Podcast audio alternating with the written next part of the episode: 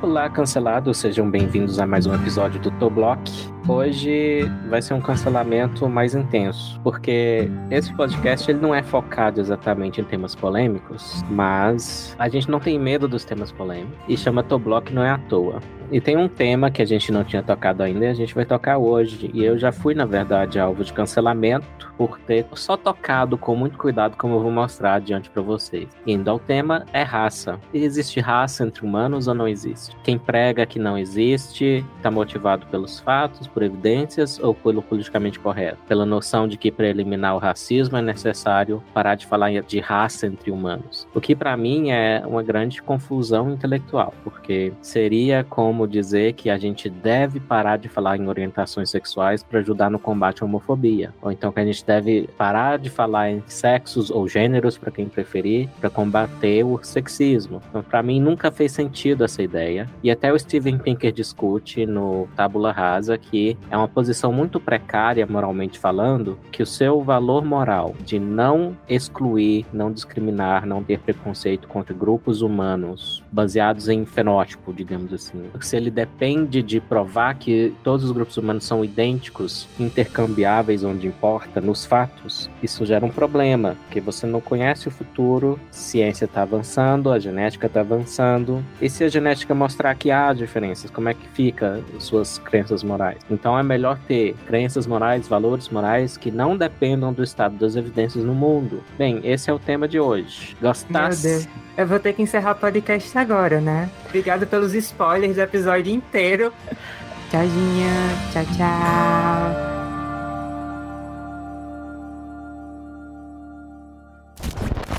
É, bem, mas talvez eu tô influenciado pelo livro que eu tava lendo do Charles Murray. E só de citar esse nome quer dizer que eu sou fascista, nazista e eugenista. Porque é uma das pessoas que eu, eu acho que tem um maior contraste entre o que ela de fato diz, com o cuidado que ela diz, e como é tratado em público, como é difamado pela patotinha progressista, especialmente das universidades. E teve um episódio, se não me engano, em 2017, em que ele foi palestrar numa universidade. E, bem, uma pessoa saiu com um quase traumatismo craniano, era para ter sido ele, mas foi uma professora lá que tinha convidado ele que estava lá no meio da, da refrega. Então, esse é o Charles Murray. E ele publicou, ele é mais famoso pelo livro A Curva do Sino, The Bell Curve, dos anos 90, ou começando dos 2000, e lá ele trata de diferenças de raça, de grupos humanos. Mas o livro que eu li é o Human Diversity, Diversidade Humana, e, bem, ele me surpreende porque ele é muito mais benigno e muito mais brando do que essa turma quer fazer parecer. Entendi. Bom que você já está ilustrando dos motivos, né? Pra gente ter demorado 17 episódios para se aprofundar nesse tema. Eu acho que em parte isso é culpa minha, porque é um tema que eu confesso que eu fugi igual o diabo foge da cruz, tá entendendo? Uhum. Daqui a pouco eu explico por quê. Mas antes de a gente começar a enfeitar a nossa lápide, né, pro cancelamento que vem aí, nós temos um aviso para dar. Eu queria primeiro avisar vocês que esse é o último episódio antes do nosso recesso de julho, que na verdade dura só duas semanas pra gente. Então, a gente tá publicando esse episódio no dia 7 e já no dia 23 a gente vai estar tá gravando novamente, mais um. Só que daí vocês só vão ter acesso a ele no dia 28. Então, para vocês vai soar como se fosse em três semanas. Aí você pergunta, mas Agatha, por quê? Por que o recesso? Porque senão eu vou ser hospitalizada, tá, meu anjo? Essa é a verdade. Eu fico muito orgulhosa que a gente tenha conseguido produzir 17 episódios, 10 vídeos com média de duas horas, mas fazer isso semanalmente, ainda mais para minha pessoa que equilibra isso com a graduação, é um troço meio doido, né? Esses dias o Felipe Novaes veio falar comigo, tava todo atolado de coisa, o um menino, perguntou Aí, Agatha, queria, não sei se uma dica. Eu acho que você é uma pessoa que faz muita coisa e você incrivelmente consegue manter a qualidade de tudo que eu vejo você fazendo. É, pelo menos essa é a impressão que eu tenho de você. Queria que tu me dissesse como é que é teu cotidiano, assim. Tu dorme tarde indo fazer as coisas? Você, você descansa em algum momento da vida? Nossa, eu tô aqui sofrendo com essas coisas, mas eu vejo vocês produzindo tanto, tanta coisa longa, de qualidade, com a frequência tão alta. Olha o Jabá que fez. Como é que você consegue, Agatha? Qual o seu segredo? Ao que eu respondi ele, burnout. Depradação, depradação da saúde mental foi a minha resposta, né? Inclusive, eu queria dar meus parabéns públicos pro Felipe, que ele finalizou o doutorado em psicologia social.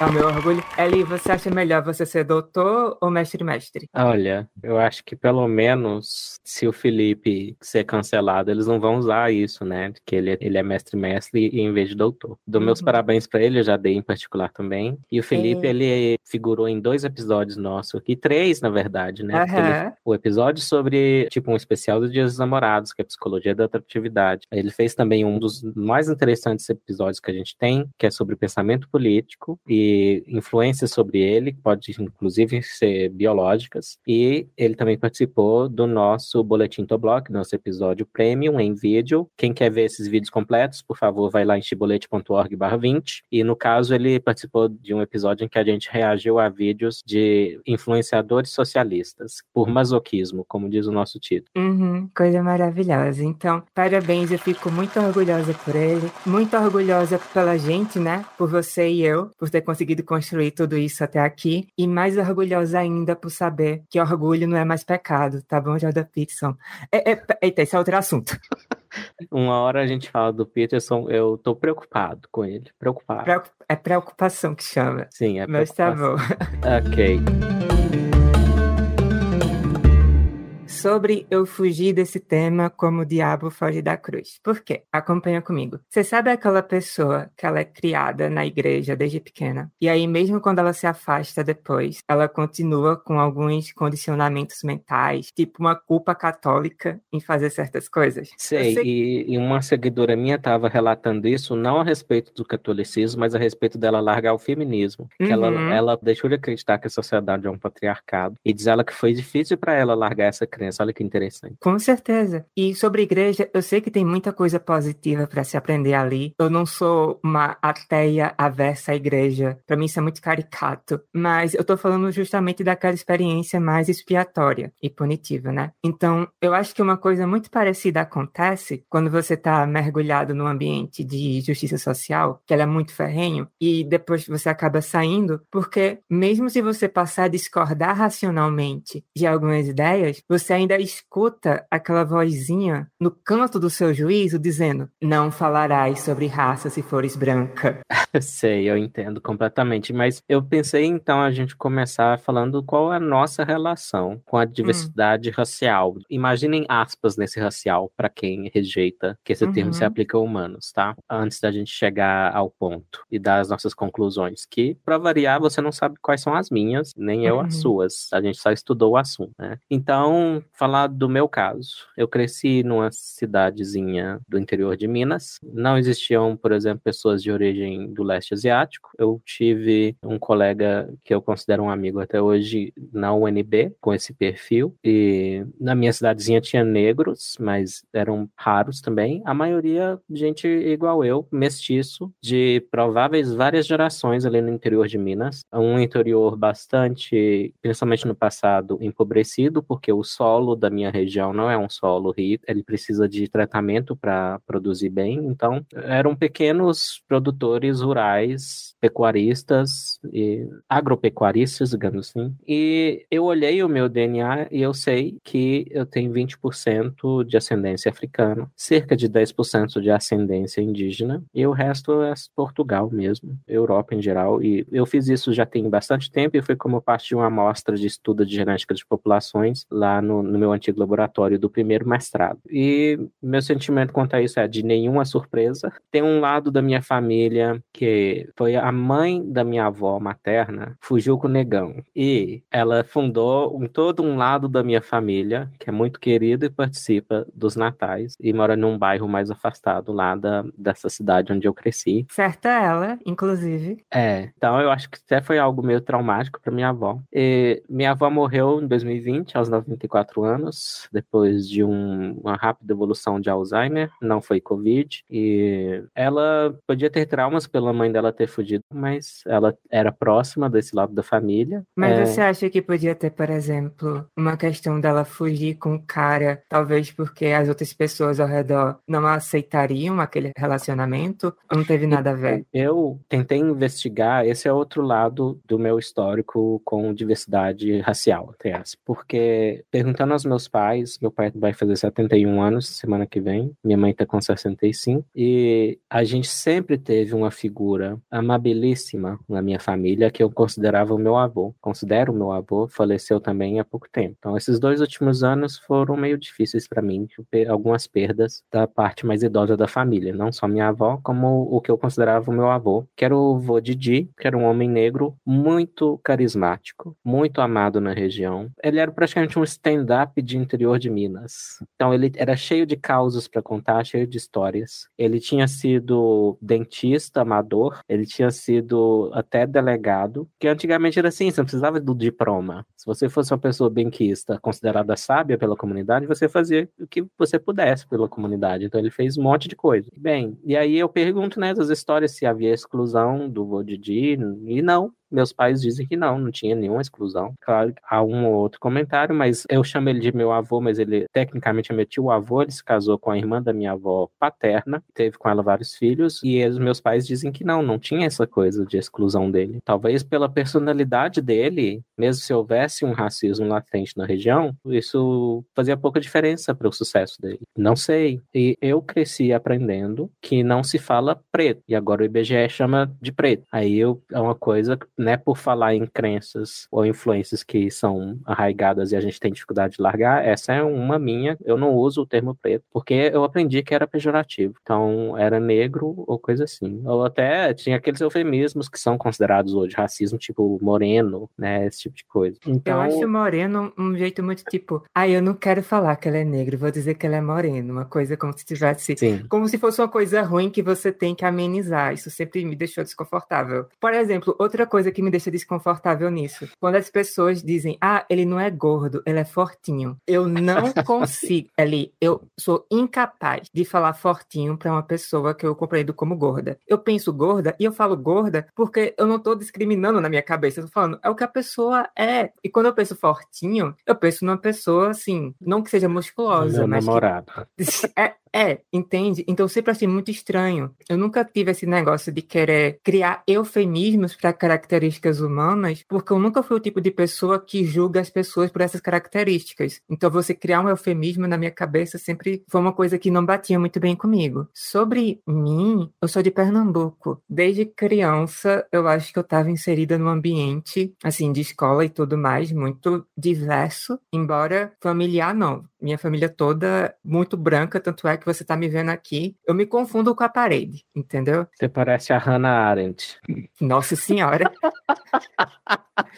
Nossa Senhora. Mas, enfim, qual é a sua relação com diversidade racial? É um tipo de coisa que você realmente só para pra pensar quando você fica mais velha, porque quando você é criança, quando eu era criança, eu não estava pensando nas outras crianças como com raças diferentes. Eu pensava, quem deles não vai me bater? É Uhum. isso. Quem não tá mostrando evidências que não vai me bater porque eu sou uma pessoa do sexo masculino afeminada? Esse era o meu viés. Não era viés racial de jeito nenhum. Sim. Então é uma experiência muito singular para todo mundo. E, tipo, nesse episódio, eu nem tenho a pretensão em falar sobre vivência de racismo. Eu não vejo sentido nisso, a gente fazer isso, mas a gente vai tocar no que a gente acredita que são mecanismos que ajudam a manter um viés racial e as abordagens que podem funcionar para combater esse viés e aquelas outras que dificilmente vão funcionar, né? Que podem até piorar o problema. Uhum. Mas antes da gente chegar nisso, né, antes da gente realmente mergulhar nessas polêmicas, que são muitas, para um episódio pequeno, ah, eu queria começar com um tema que eu sempre achei muito interessante, principalmente quando eu era menor, mas que eu achava difícil encontrar alguém falando sobre, que é a diversidade racial de uma perspectiva evolucionista, digamos, e que compreenda essa diversidade como uma construção gradativa da espécie humana e não como grupos étnicos que simplesmente existem como existem. Eles estavam cada um separadinho nas suas caixas herméticas, entende? Com Uhum. as sua culturazinha ali, aí vieram as colonizações e depois o globalismo, aí aí se misturou. Não me parece uhum. uma perspectiva muito científica e, na verdade, me parece bem pobre e desnecessariamente divisiva, você não acha?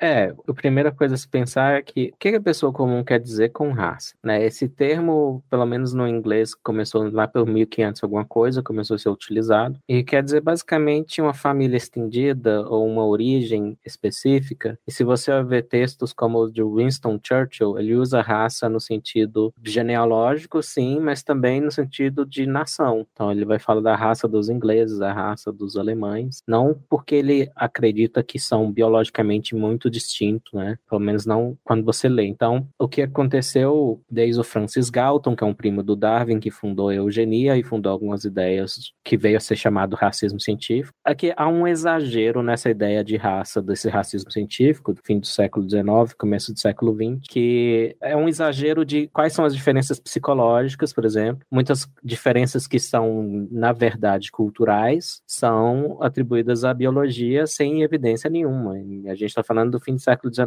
começo do século XX, não tinha nem como saber se o comportamento tinha alguma coisa biológica, né? Isso é até antes das principais teorias da psicologia a respeito. Antes do behaviorismo, por exemplo, que enfatiza um pouco mais o ambiente, o histórico de condicionamentos no comportamento, né? Antes de tudo, antes de qualquer discussão séria dessas questões. Mas esse é o exagero do racismo científico. E claro que está justificado em chamar de racismo, porque um dos propósitos desse exagero das diferenças entre os grupos humanos era fazer uma hierarquia do melhor para o pior em termos de, vamos dizer, valor moral como pessoa, né? Isso quando reconheciam que era pessoa. Mas, por exemplo, eu acho que para variar um exagero alimenta outro e aí tem o exagero da crítica ao racismo científico. Para te dar um exemplo, o grande Carlos Linneu, que fundou a taxonomia, é o cara que inventou que os seres vivos se dividem em reino, filo, classe, ordem, família, gênero e espécie. E que cada espécie tem uma, um binômio, um nome binomial, com gênero e epíteto específico, Homo sapiens. Aí, os críticos do racismo científico vão colocar, eu acho, de uma forma completamente anacrônica. O Linneu está lá no século XVIII. Aí colocam o Linneu no rol dos racistas científicos, porque ele descreveu as populações humanas. Ele nunca disse que eram espécies diferentes, as raças humanas. Mas aí ele dividiu em coisas diferentes, como variedades diferentes, e dentro dessas variedades ele tinha o homo monstruoso. Mas isso não quer dizer que ele estava necessariamente dizendo que era inferior. Era monstruoso no sentido de diferente de tudo. E, na verdade, era baseado em relatos. E aí, é, com pouco tempo, pesquisadores falaram que ele estava se baseando em relatos imprecisos. Na verdade, seriam até povos que se disfarçavam de animais para espantar os colonizadores. E isso é a primeira edição do Sistema Naturi, que é a, obra em que ele apresentou a sistemática dele, a taxonomia. Então, por exemplo, quais são as variedades humanas que ele colocou? Europeus albescens, seriam os europeus brancos, embranquecidos. Americanos rubescens, são os americanos avermelhados. Asiáticos fuscos, que depois ele trocou por asiáticos amarelo. Lúridos, ele trocou para lúridos. Olha, por que, que isso tá parecendo marca de carro, tipo cor de carro? Pelo amor de Deus.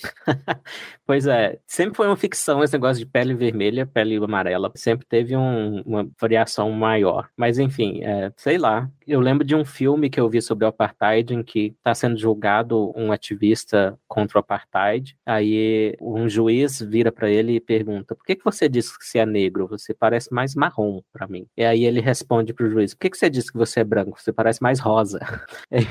eu não lembro qual é o filme. Quem lembrar, diz aí pra gente. É um filme muito bom, inclusive. Mas por que, que eu acho que é um exagero por causa dessas coisas aqui e de homo monstruosos? Por que, que eu acho um exagero falar que o Linneu é parte desse fenômeno do racismo científico? Porque ele estava numa fase muito exploratória, ao ponto de que as primeiras edições do Sistema Nature também tinha quimera, dragão, e inclusive um dos trabalhos da vida dele foi mostrar que essas criaturas monstruosas eram mitológicas, ele queria mostrar que eram mitológicas, é, mas ele incluiu porque a comunidade científica da época aceitava que existiam essas coisas. Então, o, esse Homo monstruosos, para mim, faz mais parte desse fenômeno geral do Linneu estar explorando o que que de fato existe na natureza. Mas ele, e se for gênero dragão, os cientistas aceitam hoje em dia? Hoje em dia é possível.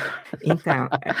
Mas, enfim, houve sim o racismo científico, mas assim, a influência dele sobre os nazistas, por exemplo, foi mais limitada do que se espera, especialmente se tratando do teste de QI, do uso do QI para tentar reforçar essa ideia de superioridade e inferioridade entre raças. Mas voltando ao exagero de quem expande demais o que seria racismo científico, parece que alguns querem que não existam diferenças. É, é uma posição meio esquizofrênica, porque por um lado, o nome que a gente dá para os grupos são diferenças visíveis sobre a cor da pele, como a gente estava falando, né? A gente até pode assim simplificar essas cores que são um pouco mais complexas que o Pantone, né? E a gente diz que é branco quando é mais rosa ou sei lá. Você está dizendo que, por exemplo, dessa época para cá, depois disso tudo, a rejeição de uma ideia de hierarquia racial acabou acompanhando a rejeição da ideia de raça em si. É isso? Isso. E isso foi proposto principalmente pelo Franz Boas, que é um, acho que eu já citei ele aqui antes, ele é o responsável, por exemplo, por uma inovação conceitual que eu acho muito boa, que foi parar de falar em cultura como algo honorífico, tipo, ah, a alta cultura das óperas, e falar em cultura como algo neutro, que são meramente os comportamentos que são aprendidos e que estão na sociedade não por razões biológicas. Mas o Franz Boas atacou a ideia de que raça seria uma coisa real, mas quem foi mais radical nesse ataque foi, na verdade, um seguidor, que é o Ashley Montagu, ou Montague,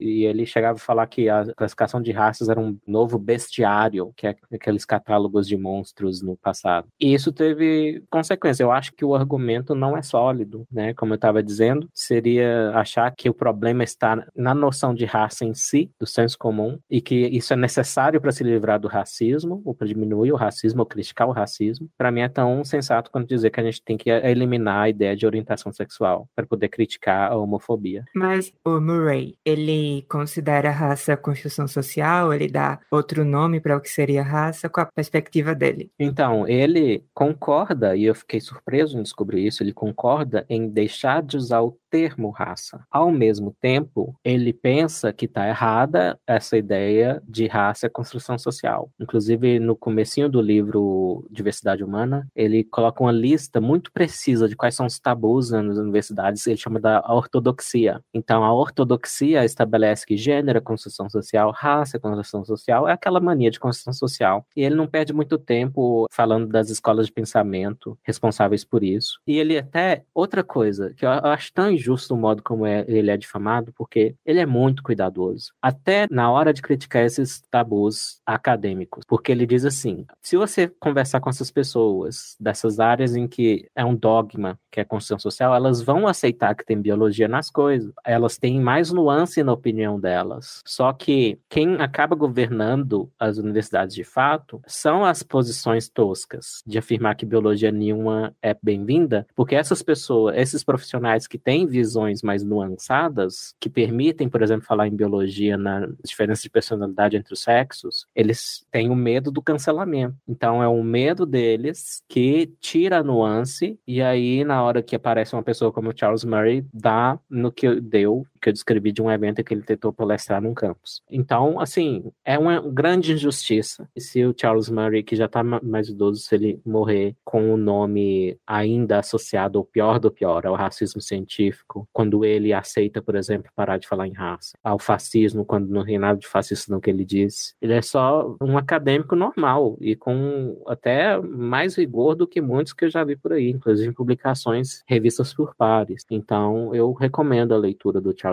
Para entender melhor quem ele é, o que ele defende.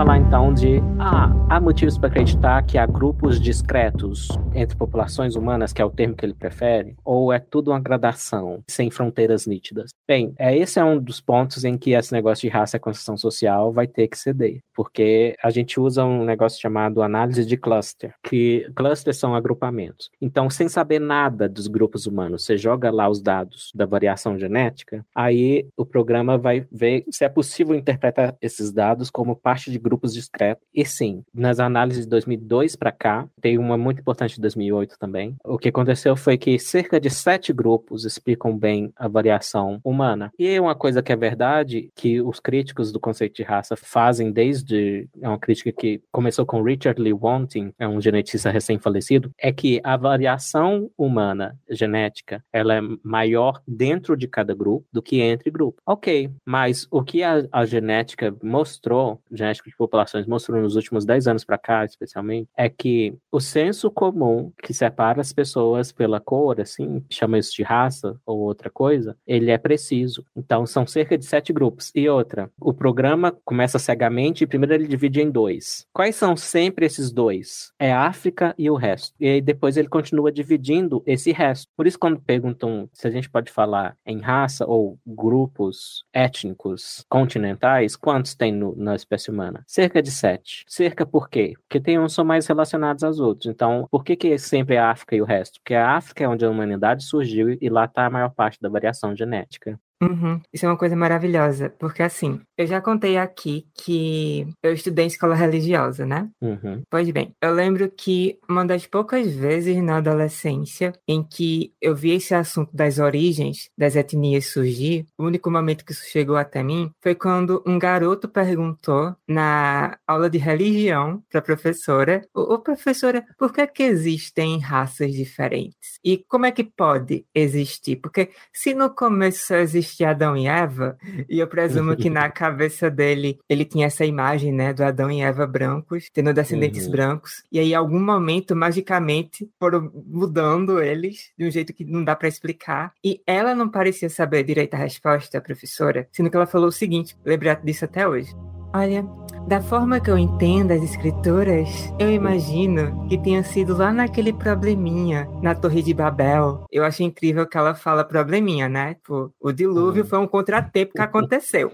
Uhum. Ela, ela fala, então lá, quando Deus ordenou que houvesse confusão, criando várias línguas para que ninguém pudesse se comunicar mais, né? Se entender e pudesse parar de construir a torre, basicamente aí é que aconteceu alguma coisa, porque na Bíblia, Gênesis 11, 9 fala: Dali o Senhor os espalhou por toda a terra. E por isso eu acho que foi ali que surgiram as raças. Aí eu olhava pra cara dela nesse momento, tentando imaginar a cena, né? Porque tá lá, todo mundo tá igual, beleza. Uhum. Branco, obviamente, porque é assim que as pessoas costumam enxergar. Adão e Eva branco, então o resto era branco. Ah, aí você olha pro lado, o seu irmão virou um japonês, sua mãe virou nigeriana, de repente, puf, todo mundo sumiu.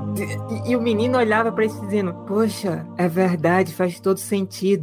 Uhum. Desde desse momento para cá eu fiquei maluco. Eu pensei, ok, eu tô muito curiosa para saber como é que aconteceu mesmo. Porque não tem como eu engolir um negócio desse. E eu sinto, inclusive, que um pouco desse criacionismo acaba existindo quando algumas pessoas tratam de culturas humanas, que é tratar como se fossem coisas fixas que surgiram ali, né? Quando na verdade, mesmo que você diga que as suas raízes estão em tal lugar, ou em porcentagem, que nem você falou, quanto mais você retrocede no tempo, mais essas raízes vão ficando mais estreitas, até encontrar uma só origem. Então, eu quero perguntar para você ali, quem foram os verdadeiros Adão e Eva e como é que eles se pareciam? Como é que a gente chegou onde a gente está com uma variedade tão grande? Me explique. Foi na Torre de Babel? Foi? Me conte. Ai.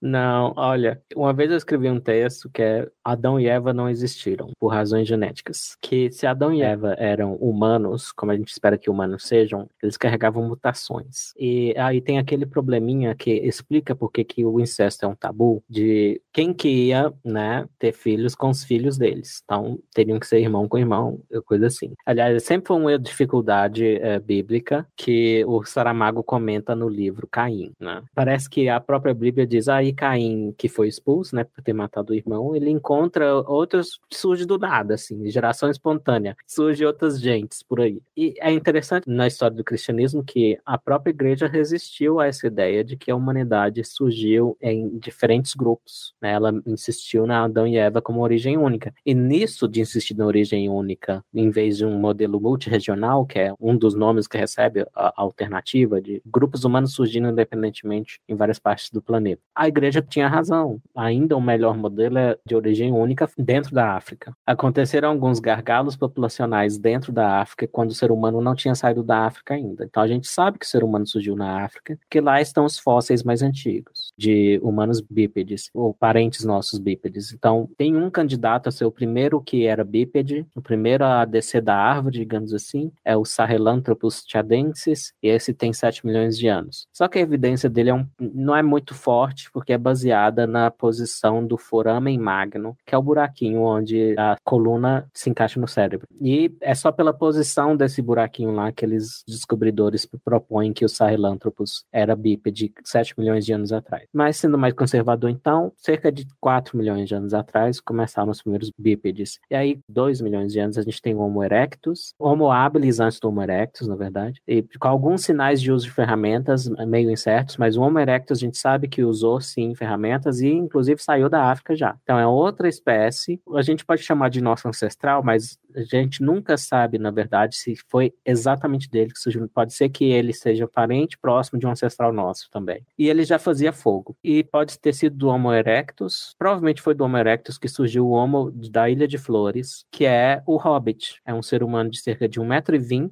da média de altura, que foi uma, uma grande descoberta nos últimos 15 anos, 10 anos. Você disse que não existia coisa mitológica, você está me dando esperança. pois é, então o Hobbit existiu de alguma certa forma.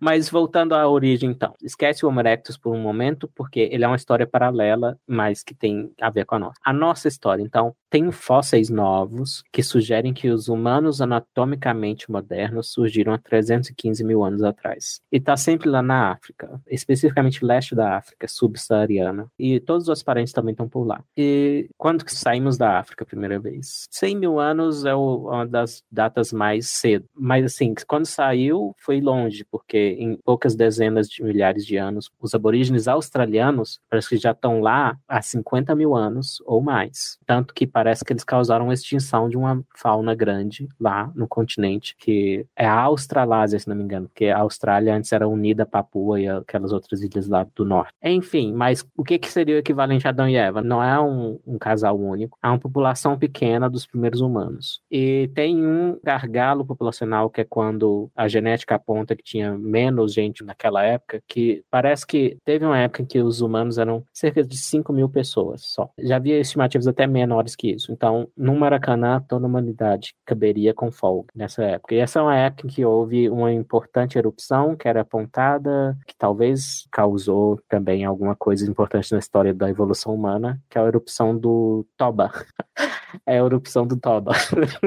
Mas acho que essa aí andou sendo questionada. Uhum. É... A erupção do Toba foi questionada, compreendo. Então, para resumir, a, a igreja teve razão por séculos, ao menos comparada à alternativa, ao insistir que a origem humana era única. Inclusive, é, a Bruna Frascola conta muito isso, que os adeptos do racismo científico geralmente não eram católicos, não, eram os protestantes, que eles eram mais abertos a essa ideia de que teria outros Adões e outras Evas de outros grupos. Né? E isso levou a consequências interessantes, como o comparativo melhor tratamento que a Igreja Católica dispensou a certos nativos, como, por exemplo, os jesuítas né, com os índios, proibindo a, a escravidão né, deles por um tempo. É, mas isso é um assunto para historiadores. Então, para resumir, teve uma população que deu origem. E pensa no seguinte: você tem dois pais, e eles, por suas vezes, têm quatro avós seus. Então, parece que no passado ia ter mais gente do que hoje. A única explicação para isso é que, na verdade, no passado, todo mundo vira parente. Então, tem uma conjunção aí de bisavós, tataravós de todo mundo. Isso é interessante porque quer dizer que geneticamente geneticamente falando, a nossa identidade, ela é mais de grupo. E eu gosto de pensar assim porque insistiu-se muito na divulgação científica, na Eva mitocondrial, no Adão do cromossomo Y, que são só metáforas, tá? Isso é porque o DNA da, da mitocôndria e o cromossomo Y só a mãe e só o pai, respectivamente, que passam. Então, sim, é possível apontar um tempo atrás em que toda essa variação é atribuível a um único indivíduo para uma grande população. Então, ele é o pai de todo mundo, ela é a mãe de todo mundo nessa grande população população. Só que o que isso ignora é o resto dos cromossomos. Esse resto dos cromossomos é uma mistureba. Pensa num chinês que tem filho com uma sueca, em 1750. Pode ser que o cromossomo Y dele persista e tenha uma grande população da Suécia, que é tudo filho dele. Mas os outros cromossomos vai ter diluído o resto do genoma dele na população sueca, a ponto dos descendentes dele terem cara de sueco, não cara de chinês. Isso é só para ilustrar que, com tempo suficiente para o passado, os nossos ancestrais são os mesmos. Tá, mas e essa primeira população? Ela se parecia como? Tipo, o Adão real, ele era o Cameron Douglas branco? Como é que ele era?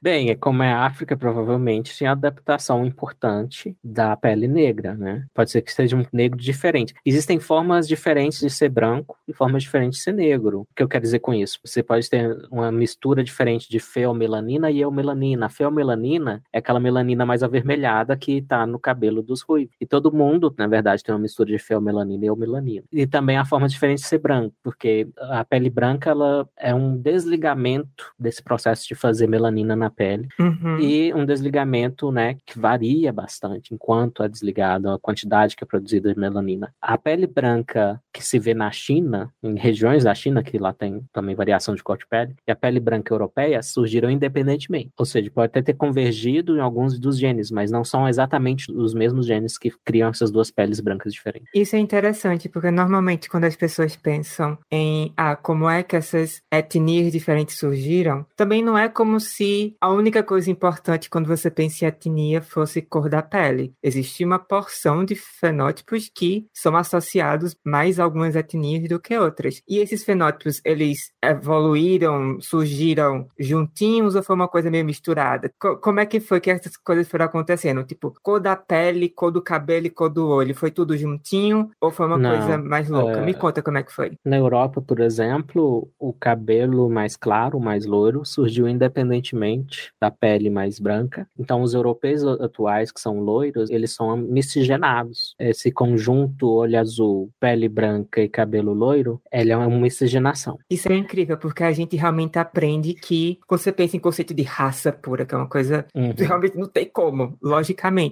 Pensa em raça pura. Ah, tem o negro desse jeito e tem o branco desse jeito, mas mesmo que a gente considera como um branco, entre aspas, puro, já é uma miscigenação, porque a história da humanidade já é assim mesmo. Sim. Mas como é que essas coisas foram acontecendo? Você consegue explicar para mim, a partir do momento que saíram da África, como é que foram mudando? Ah, bem, uma importante mudança que a gente sabe desde 2009 por cá é que entre os europeus e os asiáticos houve um intercruzamento com outras espécies humanas que já estavam lá quando eles chegaram. Assim como Pedro Álvares Cabral e Cristóvão Colombo, os descobridores foram invasores. Meu Então, Deus. Então, o que tinha na Europa é o Neandertal, que o Neandertal se separou da nossa linhagem entre 400 e 800 mil anos atrás, e lá a gente se reencontrou. Aparentemente, tinha ou mulheres humanas que achavam os Neandertais sexo, ou vice-versa. Hoje em dia ainda tem, tá? Tá totalmente no nosso pool genético. Sim, aí, então, 1 a 2%, eh, na verdade, eu vi até 7% do genoma dos europeus atuais vem diretamente do Neandertal. E lá na, na Ásia, na região da Sibéria, tem outra espécie. Alguns acham que são Neandertais, assim, que é parente do Neandertal, meio claro, mas está sendo cada vez mais proposto que é uma segunda espécie, não é um Neandertal, eles chamam de Denisovanos, porque foram ah, fósseis descobertos em 2010 na caverna de Denisova, uma província chamada Altai. Então, ainda os melanésios, o pessoal nativo lá, então, até na- no sul da Ásia ainda tem uma introgressão, que é o nome técnico disso, de genoma, é pequena também, 1, 2%, dos denisovanos. Já há uma grande diferença entre africanos e não africanos. Então, os não africanos vão ter introgressão com outras espécies humanas, neandertais denisovanos, que já estavam nesses outros continentes quando os homo sapiens saíram da África. Entendi. Mas existe alguma explicação do porquê que os tons de pele mais claros surgiram, já que originalmente Uhum. a primeira população era negra, entre aspas? Sim, a principal explicação, pensa no por que que, que existe a pele negra, pele mais escura? É evidente, né, especialmente para pessoas como eu que são miscigenadas, que se a gente pega sol, a gente escurece a pele. Então é para uma proteção aos raios UV, aos raios ultravioleta. É, só que a gente precisa dos raios ultravioleta em alguma dose, porque é assim que a gente produz vitamina D. Então esse é, é um grande problema em regiões frias, com pouca luz, como a Escandinávia. Então, uma pele mais clara, baixa incidência de luzes, e a gente está falando de lugares que passam meses basicamente no escuro, né? Então, todo cadinho de raios UV puder entrar na pele vai produzir aquela vitamina D que é essencial para os ossos. Inclusive, a deficiência de vitamina D também dá em depressão, dá um monte de problema. Então, tá uma boa candidata para explicar, pelo menos do ponto de vista da sobrevivência, por que que houve esse surgimento da pele clara para produção de vitamina D. Então, não é necessária essa pele clara em regiões do globo em que há uma alta incidência de UV, porque mesmo se a sua pele for escura, vai passar algum e você vai produzir a vitamina D. Mas lá no norte da Europa norte da Ásia, é uma pele clara seria uma adaptação nesse passado, né? Hoje e tem suplementação. É adaptação? O que é que pode ter sido mais aleatório? Bem, aí você falou tudo aleatório. Tem todo um processo chamado deriva genética, em que características podem se fixar, que é quando elas chegam a 100% da população, por razões meramente estatísticas.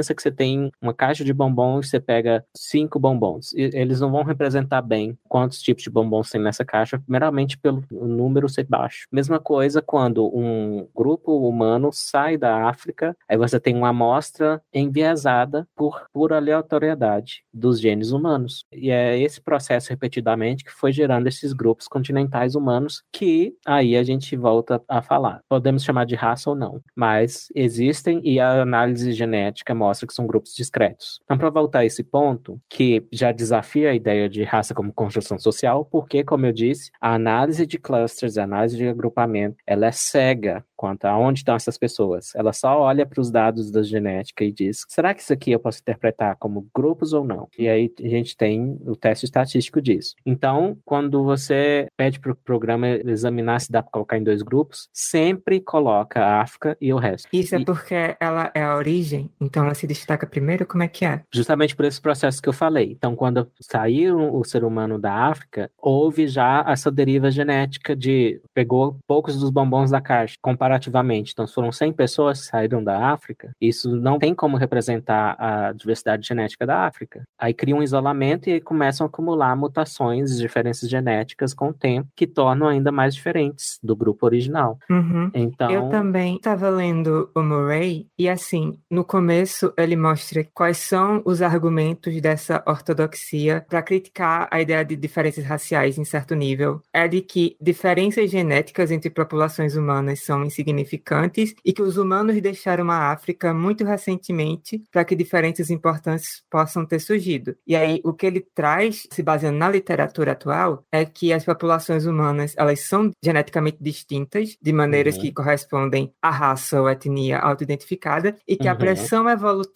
desde que os humanos deixaram a África, vem sendo extensa e majoritariamente local. O que é que isso significa? Então, olha só, autoidentificação, ele falou em autoidentificação, que inclusive é o critério brasileiro de raça nas cotas sociais, etc. Que é um critério que violam o tempo todo com essa coisa de heteroidentificação da autoidentificação, que eu acho coisa do George Orwell. Mas, o que que acontece? Se a, a autoidentificação está correspondendo a algo objetivo, e esse algo objetivo, o que, que são esses dados que classificam a humanidade em sete grupos discretos? Não são dados da cor da pele, não são genes ligados à cor da pele, são variações genéticas, melhor dizendo, que estão especificamente em regiões do genoma que são neutras quanto à função. Elas simplesmente estão ali, pode ter alguma função, mas não tem a ver com o fenótipo, não tem a ver com a aparência. Então, os dados são completamente isso. E essa variação, ela tem estrutura, é o termo que usam. O que, que significa? Ela é classificável em grupos, isso é informativo, em vez de presumir que é totalmente arbitrário. E outra, toda vez que repetem essa análise com novos dados, acontece a mesma coisa. Então, primeiro separa a África do resto. Depois separa o quê? Os subsaarianos da Europa e Oriente Médio, e os nativos americanos se juntam com os asiáticos do leste. E a gente sabe que essa é a origem dos índios. Os índios vieram entre 15 e 12 mil anos, várias ondas, 4, 5, 6 ondas de gente que ultrapassou o que a gente chama de Estreito de Bering. Na verdade, como era uma era do gelo, tinha uma faixa de terra ligando o Alasca à Rússia. Foi aí que vieram todos os humanos. Pode ter sido o caso que alguns conseguiram atravessar o Atlântico em canoas também. Mas o grosso da ascendência dos índios, dos nativos americanos, é do pessoal da Ásia. Então, essa análise, que eu, como eu falei, é cega, vai agrupar no primeiro momento, quando você pede três grupos, um deles vai ser os asiáticos, junto do leste, junto com os, os índios. E aí, a análise estatística favorece entre 5 e 7. Nessa análise aqui, que é uma das grandes, de 2008, do Lee e colaboradores, 7 foi o número de grupos favorecidos. São os africanos, os do Oriente Médio, os europeus, Ásia Central e Sul, os indianos estão aí, Ásia Oriental, então chineses e japoneses, e os nativos americanos. Deu sete? Acho que deu. Então, é, o Murray, ele critica a ideia de que raça é construção social com maestria nesse livro. O que eu não entendo é por que ficar cheio de dedos em chamar de raça. Ele explica, na verdade. Ele fala que é, não, é por causa do histórico do racismo científico e tal e tal. Mas, Arquita, a gente está no podcast em que a gente defende que viado seja uma palavra normal.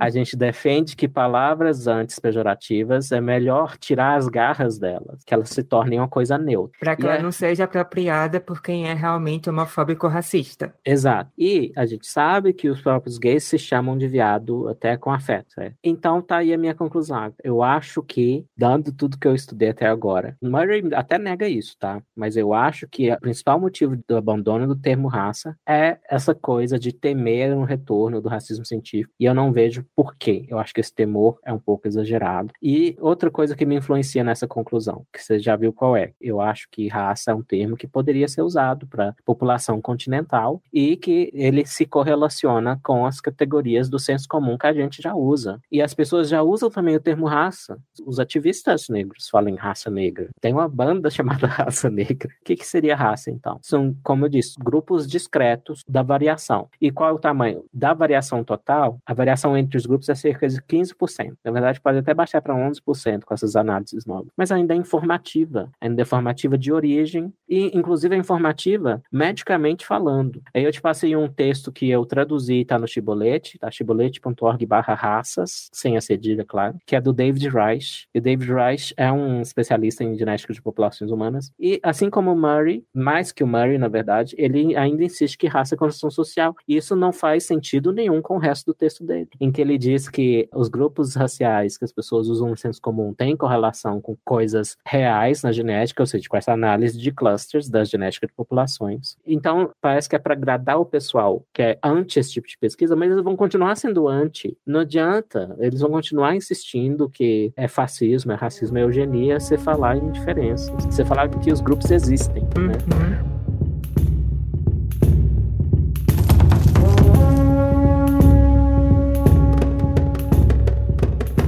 Normalmente, quando você entra na questão da diferença, eles costumam traçar o limite na medicina, né? Exato. Aí, assim como a diferença de sexo, a gente está cansado de falar disso aqui. Aceitam a diferença até abaixo do pescoço. Então, sim, eu vou aceitar, é, o hormônio influencia e tal. Mas aí, coisas como a transexualidade deixam de fazer sentido, porque tem que ser o gênero, tem que ser construção social, e aí, aí a Ágata é a Ágata porque ela decidiu ser assim, ou sei lá, pressão social, na verdade, você resistiu à pressão relações sociais uhum. para ser quem você é hoje. Então, é, falar em cérebro e influência hormonal no cérebro, influência biológica no cérebro é importante também para tomar decisões. Mas a questão da raça, então, ou do grupo continental, como prefere o próprio Murray. A questão pega quando começamos a falar em diferenças cognitivas, né? De repertório cognitivo. E aí, qual é a ordem na seção sobre raça do livro? Qual é a ordem das coisas. Primeiro, ele fala dessa análise de clusters de agrupamentos que permite falar que a humanidade se separa em sete grupos discretos, apesar da variação no nível mais fino ser contínua. Depois, ele dá uma análise muito completa. Para quem quer aprender a genética moderna, é um livro excelente, ele resume muito bem os conceitos. Depois ele vai para a questão de é possível que. Aí você falou na adaptação local. Aí eu nem tinha respondido, respondo agora. O que é adaptação local? Já falei da deriva genética, que o grupo vai se separar e é uma coisa inevitável na genética que mutações, mudanças vão acontecer. Né? E aí, por não estar tá tendo cruzamento mais, por causa da barreira do oceano, vai se acumular diferenças entre os grupos. E aí, outra pergunta. Então, eu falei, essa análise dos clusters que levou aos sete grupos, ela foi baseada em regiões do genoma que não codificam para proteínas, não tem uma função na aparência das pessoas, como eu falei. Mas e se a gente pegar coisas que têm relação com o fenótipo, com a aparência e com o comportamento? Se reproduz esses grupos? A resposta é sim. E aí que é a parte mais polêmica do livro, mas ele, mais uma vez, vai ser cuidadoso, que é, existe a variação genética e o que ele pega? Ele pega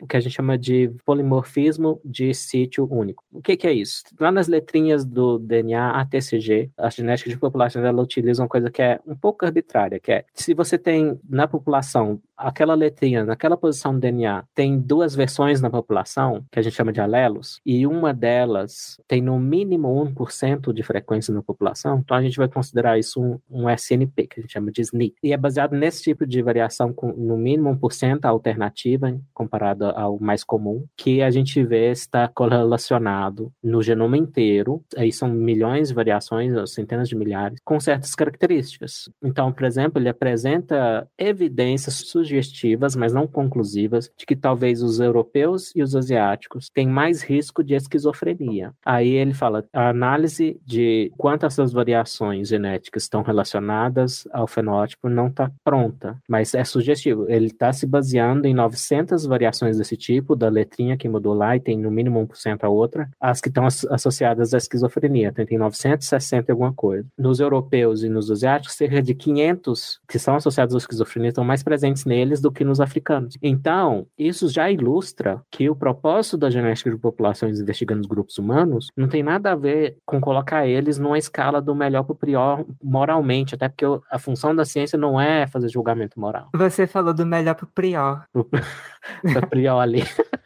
do melhor para o pior. Esse era um problema que o Lamarck tinha em comparação a Darwin. Então, Titio ele explica agora para quem aprendeu na escola que a diferença de Darwin e Lamarck, que só o Lamarck acreditava em herança de caracteres adquiridos, Titio ele assegura tá incorreto. Na verdade, isso é algo em comum entre o Darwin e o Lamarck. Darwin defende exatamente isso, herança de caracteres adquiridos, no quinto capítulo do Origem das Espécies. Qual é então a principal diferença entre Darwin e Lamarck? Lamarck era um pensador menos cuidadoso e ele misturava noções morais e estéticas na ciência dele. E ele achava que a mudança das espécies não era uma mera mudança, como a evolução, o conceito atual é. É uma mera mudança, não tem nenhum valor moral ou estético aí. É na direção da sobrevivência e reprodução, apenas. Então Lamarck pensava que era na direção da perfeição. O que é perfeição? Bem, aí entra. É o que ele quer, tipo. É o que ele quer. A perfeição que mulheres tenham pênis. Então, olha aí, a evolução. Eita, é. peraí.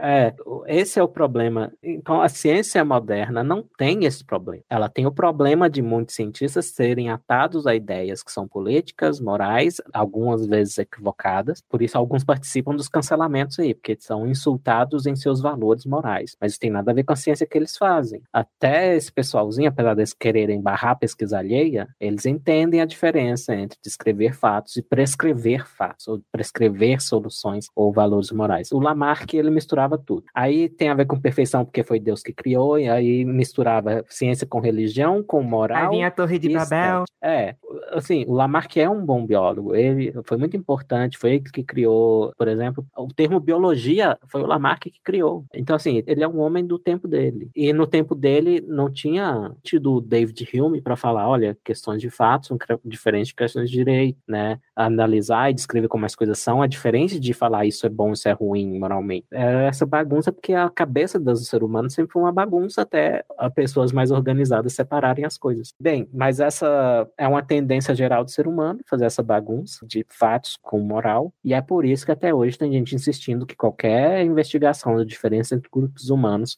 é uma tentativa de colocar um como moralmente superior ao outro, não tem a ver com a investigação da esquizofrenia, esse tipo de coisa. Então, nem tudo isso é a genética do QI, mas também tem a genética do QI. E aí a gente tropeça em múltiplos tabus dos progressistas. Dê mais contexto. Conte para mim. Você fez uma thread no Twitter sobre isso, né? Sim. Chegamos no cerne do cancelamento deste podcast. Chegamos ao motivo pelo qual eu vou tomar tiro na rua, que é Você quer ler o fio primeiro ou quer que eu faça as considerações primeiro? Só para. Faz as suas considerações, porque para dar contexto. Esse é o momento de dar contexto. Tá, para dar contexto sobre o ocorrido, né? Uhum. Mas deixa eu falar uma coisa sobre mim, tá? Dentro desse assunto, você falou sobre as questões de fato e as questões de direito. Isso é uma coisa que chega bem próxima para mim, porque assim, eu sempre me incomodei muito com um tipo de raciocínio que eu via algumas pessoas querendo combater o racismo e trazer uma postura antirracista traziam, que era o seguinte: olha, pessoas negras, ou de qualquer raça, enfim, ou etnia, elas merecem os mesmos direitos de pessoas brancas e elas podem ocupar os mesmos lugares que pessoas brancas ocupam, pois não há diferença cognitiva entre elas. Essa linha de pensamento me incomodava pelo seguinte: ela está criando um condicionante empírico, verificável e, portanto, refutável, Uhum. para uma questão que devia estar muito mais fundamentada em filosofia e ética. Então, o que Uhum. você está me dizendo com isso é o seguinte: olha, se por acaso alguém chegar e descobrir que, eita, eu fiz um estudo aqui, eu percebi que na média esse grupo racial aqui tem um QI menor que os outros. Logo, eu posso limitar ele sim. Então, eu posso ser racista, entendeu? Então,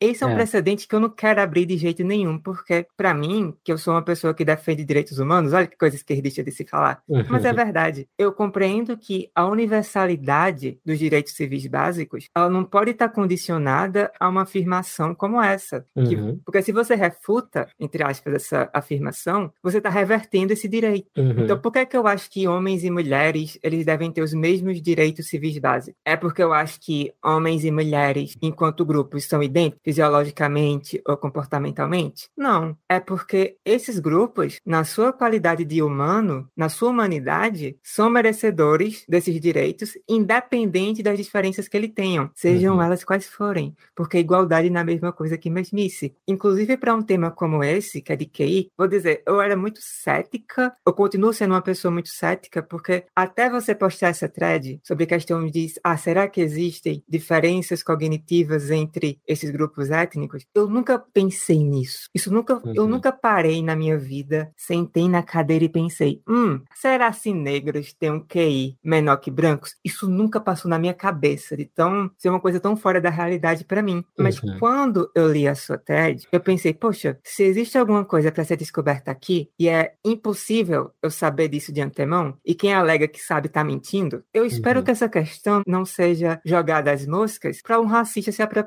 E a gente sabe que eles É. se apropriam, porque eles se apropriaram de dados sobre criminalidade, por exemplo. Sim, e aí cria uma situação irônica, porque o pessoal que se acha anti-eugenistas, antifascistas, antirracistas, ao criar um tabu na investigação dessas coisas, o que eles efetivamente estão fazendo é, imagina o conhecimento como mapa. Eles estão dizendo, esta região aqui, este continente, a gente não toca. Esse continente aqui é dos racistas, é deles. E a gente está dando para eles, tá? Então não me parece uma atitude de um real oponente dessas ideias, porque se você confia, e eu confio, na igualdade moral entre os humanos, como grupo e como indivíduos, você não faz uma coisa dessas. A investigação dessas diferenças é só feita pelos racistas, eu vou deixar na mão deles. Eu não, não quero tocar nela. E o que, que une os eugenistas a essa turma, que vamos chamar de os, os anti-QI? O que une eles, da minha percepção, é a ideia falsa de que a inteligência é a medida do valor moral das pessoas. Eu não acho isso. Inclusive, um dos argumentos que eu já vi num documentário da BBC que mais me balançam a respeito de permitir aborto de síndrome de Down, fetos com síndrome de Down, é uma mãe que tem filho com síndrome de Down, que é a documentarista da BBC, ela diz assim: se a gente está numa sociedade em que eles somem, isso quer dizer que há menos tolerância à diversidade cognitiva. Então, uma sociedade em que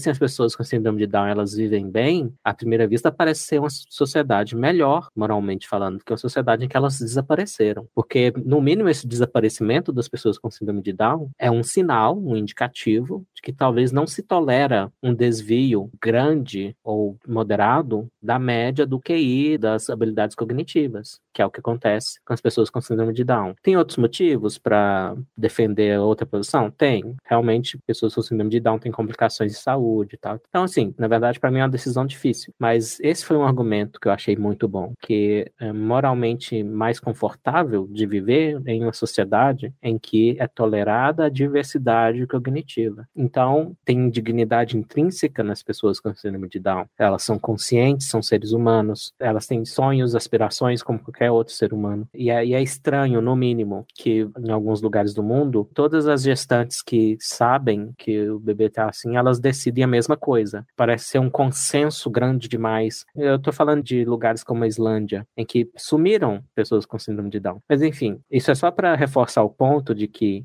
o ser humano tem vários aspectos e nenhum isoladamente é a medida do valor moral de uma pessoa. Uhum. E quem ataca então a mensuração da inteligência geralmente é por medo de que uma mensuração disso, ou uma diferença de grupo ou entre indivíduos, quer dizer que os que tiraram notas menores são menos gente do que os outros, ou que são menos dignos de direitos que os outros, ou que isso vai cair nas mãos de quem pensa assim. Bem, mas quem está pensando assim são os próprios críticos da mensuração da inteligência. Eles estão concordando com o grupo que eles dizem odiar, ao menos nesse aspecto de pensar que a inteligência é a medida do valor da pessoa. Eu não acho que isso é verdade, inclusive, eu acho que é, seria uma boa coisa que a alta inteligência fosse mais desmistificada. Por um lado, pessoas muito inteligentes, elas são boas em defender qualquer coisa que elas acreditarem, inclusive se for falso, ridículo e absurdo. A inteligência não é nenhuma vacina contra acreditar em falsidades, defender absurdos. E o trabalho racional, pensando em filosofia e ciência, ele não é só feito por gênios isolados. Talvez uma percepção de história da ciência é muito influenciada por figuras como Einstein e Newton, que são mais catalisadoras de um progresso que aconteceria se eles nunca tivessem existido, porque é um trabalho paulatino em grupo, são milhares, centenas, milhares de pessoas envolvidas nesse trabalho de descoberta e que o gênio faz é acelerar algumas coisas, dar novas ferramentas. Mas o grosso do trabalho do progresso cognitivo, eu não acho que é feito pelos gênios, na verdade. Uhum. Enfim, vamos ao fio, né? E aí a gente vai falar das tentativas de cancelamento. Isso foi publicado no meu Twitter em 26 de dezembro de 2019. Então eu estava ainda digerindo a ceia de Natal, obviamente, e eu pensei como melhor gastar essa energia extra que eu tenho. Deixa eu fazer aqui um, um fio no Twitter sobre raça e QI. Maravilha! É. 2019. Então, vamos ver. Se tem uma coisa que une todos os covardes intelectuais, é o medo de falar de possíveis propensões genéticas de diferentes grupos humanos a diferentes habilidades cognitivas. Não há motivo objetivo para esse medo. A covardia é pelo medo da retaliação dos fanáticos biófobos. Os negros americanos têm um desvio padrão de diferença para baixo em relação à média de QI da população branca do mesmo país. Se a genética, se a genética por trás disso é algo que está em aberto. Thomas Sowell, pensador negro-americano, não se preocupa com isso. Ele aponta que grupos brancos de menos sucesso nos Estados Unidos também têm esse desvio padrão de desvantagem no QI, o que favorece explicações culturais e ambientais para a diferença entre negros e brancos. Sowell provavelmente tem razão, mas podemos discutir com calma a hipótese de ele não ter razão. Interessante, só uma coisinha. A frasezinha: negros americanos têm um desvio padrão para baixo. É o print que as pessoas usam para te cancelar. E foda-se o resto. É. O tweet seguinte é você dizendo, mas inclusive é bem provável que seja por causa do ambiente, por causa de falta de suporte, falta de educação, de ser uma população marginalizada. Mas o que é que viraliza? É você falando a afirmativa de que existe o desvio. É. Sem o contexto do porquê existe e isso, Não, e outra, esse desvio padrão é uma medida de dispersão dos dados, é uma diferença na média, inclusive depende da média para ser calculado. Isso é diferente de uma diferença de todo indivíduo para todo outro indivíduo do outro grupo, tá?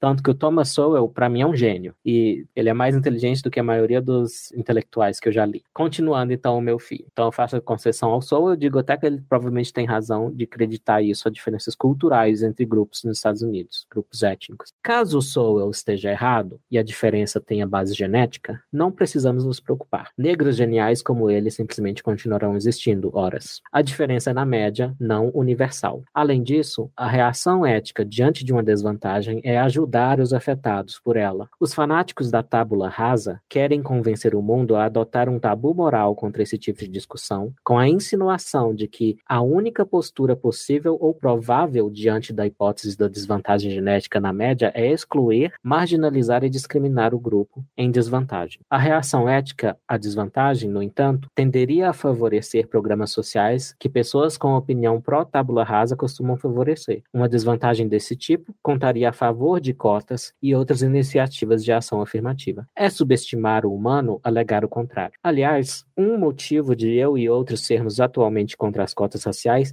é que pensamos que grupos como os negros estão em igualdade com outros em capacidade e que, por mais que exista racismo, isso não configura um empecilho estrutural ao seu sucesso, como alegam os identitários. O surgimento de provas de dificuldades realmente estruturais e sistêmicas, para além da retórica identitária atual, independente da origem dessas dificuldades ser natural ou artificial, é algo que contaria a favor de programas de assistência e não contra. E aí eu termino com um PS. Se toda pessoa disposta a meramente cogitar a hipótese da diferença natural é adepta da eugenia ou do nazismo, toda pessoa que atribui toda causa de diferenças humanas à cultura, tratando pessoas como folhas em branco, ou seja, tábulas rasas, é adepta dos genocidas Stalin, Mao e Pol Pot. Resumo, é... você é neonazista. É.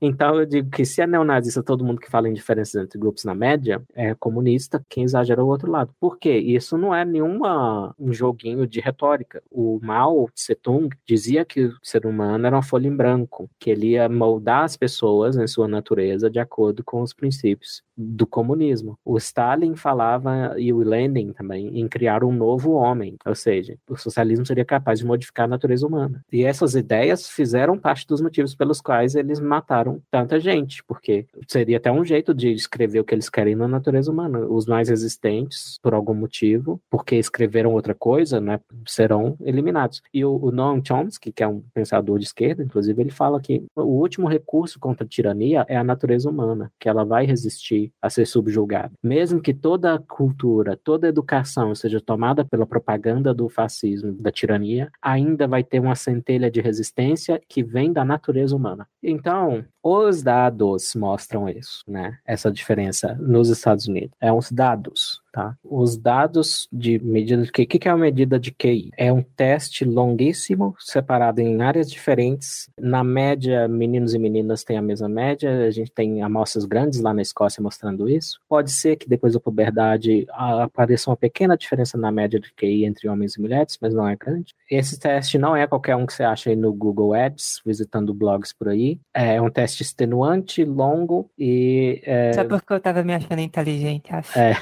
E aí os dados são públicos, então vocês podem procurar lá o James Flynn, que defende que é super importante e é verdade a cultura e o ambiente e que está aumentando o QI médio das nações com o tempo. Olha lá quais dados James Flynn usou. Uma das figuras que é difamada junto com Charles Murray é o Arthur Jensen, ele também foi um dos que mais colheram dados, já está falecido. Também acusam Arthur Jensen de ser racista, etc. Eu não sei, eu não conheço muito a biografia do Arthur Jensen. Mas aí é aquela coisa também. O fato, que é um fato, que o Lovecraft era um racista torna a literatura que ele produziu de baixa qualidade? Acho que não. O fato, se é que é fato, eu não sei, de Arthur Jensen ter sido racista, mostra que os dados são falsos? Também não. Então, mais uma vez, a importância de separar. Que o racista usa um TACAP para dar na cabeça de alguém, tanto quanto um antirracista pode usar para dar na cabeça de alguém. O Neo TACAP, que é o racista, é quem está empunhando ele.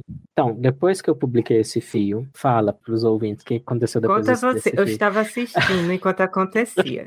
Então eu tenho a minha perspectiva também, mas eu quero saber a sua, porque foi você que, né? Como é que foi? Isso foi dezembro de 2019. Nada aconteceu por meses, tá? Muitos entenderam a mensagem, muitos deram like, muitos até compartilharam o fio, acharam sensato, e muitos foram como você. Ah, eu não tinha pensado por esse lado. Realmente, para que esse tabu todo, se não é necessário para ser contra o racismo, né? Chegou 2020, chegou a pandemia, e aí o nosso amiguinho Easy Nobre acha o meu fio, provavelmente por causa de algum outro debate que a gente teve, que ele foi procurar motivos para me cancelar, e aí o esgoto de sempre, do pessoal que se encaixa muito bem nesse grupo que eu falei, defensores da tábula rasa, com simpatias pelo totalitarismo cantaram a pedra para ele. Aí ele veio me pressionar com uma perguntinha retórica que era: Eli, você confirma que você disse que os negros têm menos inteligência que os brancos? E aí, veja que a pergunta é capciosa, porque ela ignora que a diferença é na média, e ela sugere uma alter, interpretação alternativa de que todo negro é menos inteligente que todo branco. E não nunca afirmei isso, inclusive o fio original, vocês viram, fala em negros geniais, que são mais inteligentes que todos os brancos. Nada a ver. Aí eu me recusei a responder, porque era uma Você pergunta. se recusou a responder. É aí que entra. A gente tem essa brincadeira de que eu sou a policial má e você é o policial bom. Vou tentar ser um pouquinho policial boa, porque essa treta eu acompanhei de perto e me incomodava muito, que estava muito claro para mim que eram duas pessoas que eu gostava muito e que são, obviamente, contra racismo, brigando por causa de racismo e que, por uma tolice da parte dele, da forma como observei, e muita má vontade interpretativa, terminou com um cara genuinamente convencido que você era neonazista. Convencido Uhum. de verdade. Era inacreditável para mim como é que aquilo tinha acontecido. Eu fui caçar aqui nas nossas conversas por prints dessa treta, e da minha perspectiva, o que rolou é que ele tinha um entendimento muito pobre sobre como o QI funciona. Ele estava exigindo que você respondesse essa pergunta para poder provar que não era neonazista. E como Hum. você se recusou a responder, porque a pergunta era tosca, ele tomou isso de prova de que você era sim. Uhum. E eu tô aqui com os prints porque ele começa só querendo ouvir você dizer que negro em média não tem QI menor que branco. É, quando isso tá Bem- nos dados. É, e que você já falou mil formas de interpretar isso, inclusive interpretar que é uma situação de marginalização. Beleza. Só que depois ele parte para exigir um monte de afirmação secundária que você não poderia responder em sã consciência. Por exemplo, ele fala o seguinte: Eu conheço ali, tem quase uns 10 anos nessa internet. Não tem nada que ele gosta mais do que ganhar debate. Verdade. E nem, é, e nem para ganhar um debate de internet, sua maior paixão, ele conseguiu falar: Não acredito que negros têm QI inferior que brancos. É verdadeiramente bizarro, porque para o eliminar, para você vencer ele, bastava ele dizer: Não acredito que negros têm QI inferior. Eu estaria arruinado no debate. Me comprometi em deletar tudo e mandar um meia-culpa aqui e no YouTube. Mas nem para ganhar o debate ele consegue dizer que não acredita nisso. Porque, gente, é simples. É simples, porra. Imensamente simples. Diga, não, negros não têm QI inferior ao de brancos. Qualquer narrativa que sugira isso é supremacista. QI é uma métrica furada. Os inúmeros fatores socioeconômicos explicam qualquer divergência de performance. Só isso, pronto. É. Só isso. É, vamos ver as várias coisinhas retóricas aí. A primeira é chamar de inferioridade. Quando eu sei muito bem que a palavra inferior ou superior, essas duas palavras elas se destacaram de significar só mais ou menos, num sentido factual. E elas têm muito uma conotação moral, de julgamento moral. Eu acho esse grupo melhor e esse grupo pior, inferior superior. E eu não uso esses termos de propósito, mas ele enfiou na minha boca, basicamente. E tem a questão principal, cognitivamente falando, intelectualmente falando, a questão principal é que ele não está fazendo a distinção por incompetência ou por desonestidade. Eu vou presumir incompetência, que é melhor, mais generoso. Ele não está fazendo a distinção entre a diferença na média e diferença que eu chamei universal no próprio fio, depois eu chamei de censitária, que é mais técnica na, na estatística. O censo, o que é o censo? Quando você mede a população inteira. A estatística geralmente é feita por amostras. O censo é tudo, não é só a amostra. Então, é o mesmo que eu ia dizer. Se fosse uma diferença censitária, todo mundo do grupo A é diferente de todo mundo do grupo B. Quando é uma diferença na média, não é bem isso. Talvez até os meus termos não são mais adequados, mas no meu fio o termo está adequado. Eu falei, é na média não universal, que universal já quer dizer a mesma coisa, que seria todo mundo de um grupo, é diferente de todo mundo do outro grupo. Sim, sim. E além disso, na verdade, o que estava me chamando a atenção é que começou com essa coisa. Ah, ele só precisa falar que negros não têm QI inferior. Ele só precisa falar isso. De repente, começa a dizer, não, além disso, você tem que dizer que QI é uma métrica furada, Pois que, é. qualquer, que qualquer narrativa que sugira isso é supremacista e que os inúmeros fatores socioeconômicos explicam qualquer divergência de performance. Nossa, por que será que você não falou isso, né? Por que será? E até chega a contradição, porque Se é supremacia branca, eles estão fazendo muito errado, porque a maior média é dos asiáticos. Exato. É dos. Os, os, os brancos nem são o topo do QI. Isso também é uma coisa que me irritou, porque essas posições ficaram muito oscilando entre a mais radical e a mais moderada. Então, ele falou isso. Um seguidor falou assim: nossa, imputar supremacia branca nisso é muita falta de caráter. Aí ele falou de novo: beleza, nesse caso, era só ele falar: não, Easy, negros não têm QI inferior ao de branco. Qualquer divergência de performance nesses testes, que, entre parênteses, que sequer são medidores absolutos de inteligência, são 100% fator...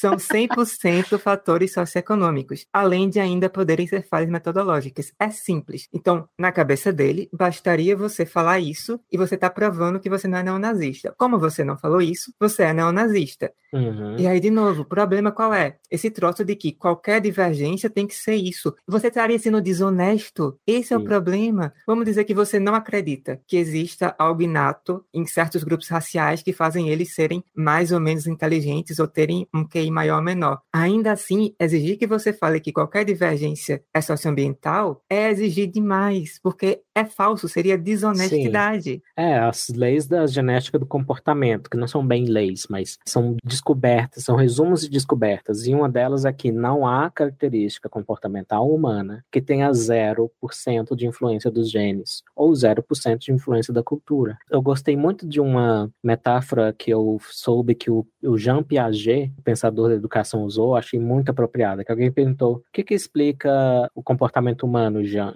É a cultura ou é o ambiente? Aí ele falou, o que que explica a, a área de um lote? É o comprimento ou é a largura? A área é uma junção das duas coisas. E o comportamento humano é uma junção de ambiente, inclusive cultural, e as influências genéticas. Aí eu usei várias respostas para ele como retórica, não fiquei em silêncio. E aliás, o conselho que eu dou a quem está sendo cancelado no Twitter é o seguinte: não fique em silêncio, mas também seja parcimonioso nas respostas. Se estão te atacando, faz assim: tem um ta- ataque muito absurdo, responde e dá mute.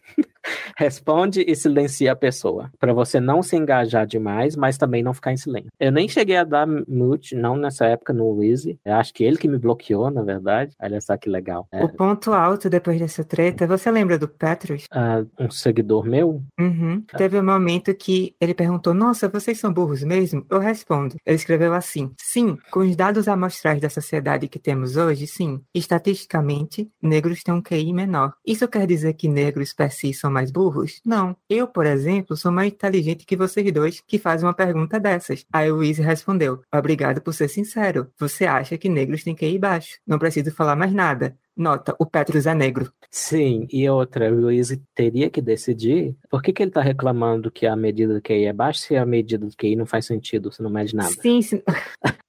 Se não mede nada, se não tem nada, não tem nada a ver com inteligência. Pois é, esse é o tipo de situação que me deixa maluca, porque que nem eu falei, eu gosto barra gostava do cara. Aí eu Hum. vejo um show de tolice, de maluquice, terminando Uhum. com um amigo meu chamado de neonazi, eu pensei, não dá, Pois não é. dá. Você perdoaria uma pessoa que te chamou de neonazista? Fala pra mim. Ah, Bem, eu, eu fui criado católico. Até, até numa reunião de trabalho, o pessoal gentilmente me cutucou por eu ser ateu e eu falei o seguinte: não, é, é o seguinte, o meu ateísmo ele é um catolicismo não praticante que deixa de praticar uma coisa a mais. Entendi.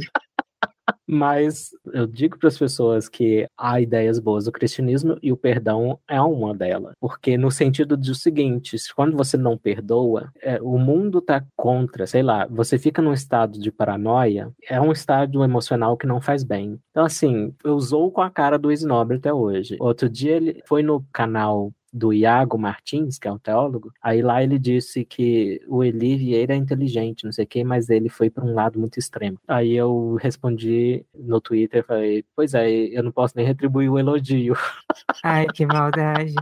Tipo, eu tô perguntando isso porque eu tô numa fase da vida, olha que linda ela, né? Já tá idosa. Eu tô numa fase de buscar paz e harmonia interior, e isso envolve não alimentar treta antiga ou desnecessariamente. Uhum. Então, até pra discordar, quem me acompanha sabe, né? Eu tento ser o menos beligerante possível. Mas eu acho que você tem o direito de ter uma postura diferente. Que se fosse eu chamada de neonazista, eu ficaria puta. Mas eu também. Ah, a gente é aqui, claro. olha que coisa linda, gente. Estamos aqui pra perdoar todo mundo. Olha. É, não, eu não disse que eu perdoo o Snob, mas eu, Eu, tô eu dizendo eu sei, eu tô falando. Ah, então você realmente é um não praticante, né? É, não, eu tô dizendo que não é algo que afeta a minha saúde emocional. Eu não penso nele, entendeu? Ok. E eu não tenho nada a ganhar com a aproximação com esse nome. O que ele vai me oferecer? Outra análise do Mario Kart, coisa assim? Não. não tenho nada a ganhar. Maldade. Eu sei que é maldade, mas enquanto ele me feriu com mentiras, eu tô ferindo com a verdade. Mas- Meu Deus do céu, Mas o que é- se tornou isso aqui? Mas o problema de dizer que eu sou neonazista ou coisa do tipo, eu não sou nenhum grande nerd de história, mas eu sei que o- ao menos 100 mil gays morreram nos campos de concentração. Então eu não vejo muita diferença entre acusar a mim injustamente de ser neonazista e acusar um judeu injustamente de ser neonazista. O meu grupo, ao menos um grupo em que eu me encaixo, dos homossexuais, foi alvo do Holocausto, assim como os ciganos, ciganos mais ainda.